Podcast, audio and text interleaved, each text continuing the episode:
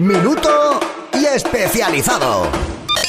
Buenas tardes, aquí desde la redacción de Área Jugones. Esta semana hemos estado a tope, ha sido el evento de presentación de Switch, ya sabemos el precio, ya sabemos su fecha, el 3 de marzo, y estamos a tope de contenido con los nuevos lanzamientos, Zelda, Mario, Splatoon, y nada, os paséis por la web que seguro que encontráis mucho contenido. Hasta luego.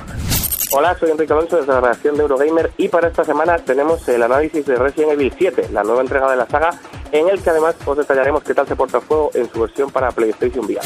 Esta semana en IGN España vamos a tener mogollón de curvas y de emociones fuertes. La más importante llega por fin Resident Evil 7, el juego exclusivo de PlayStation 4 en lo que a realidad virtual se refiere, porque el juego normal llega también a Xbox One y a PC. Por fin lo analizamos.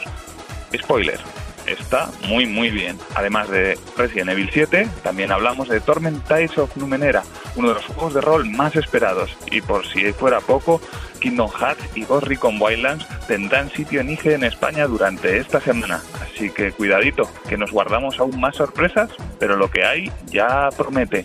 Atentos a la web, amigos. ¿Juegas? ¿Juegas? ¿O estás fuera? Odio el suspense. Quiero ver de qué va todo este lío. Dale a Europlay.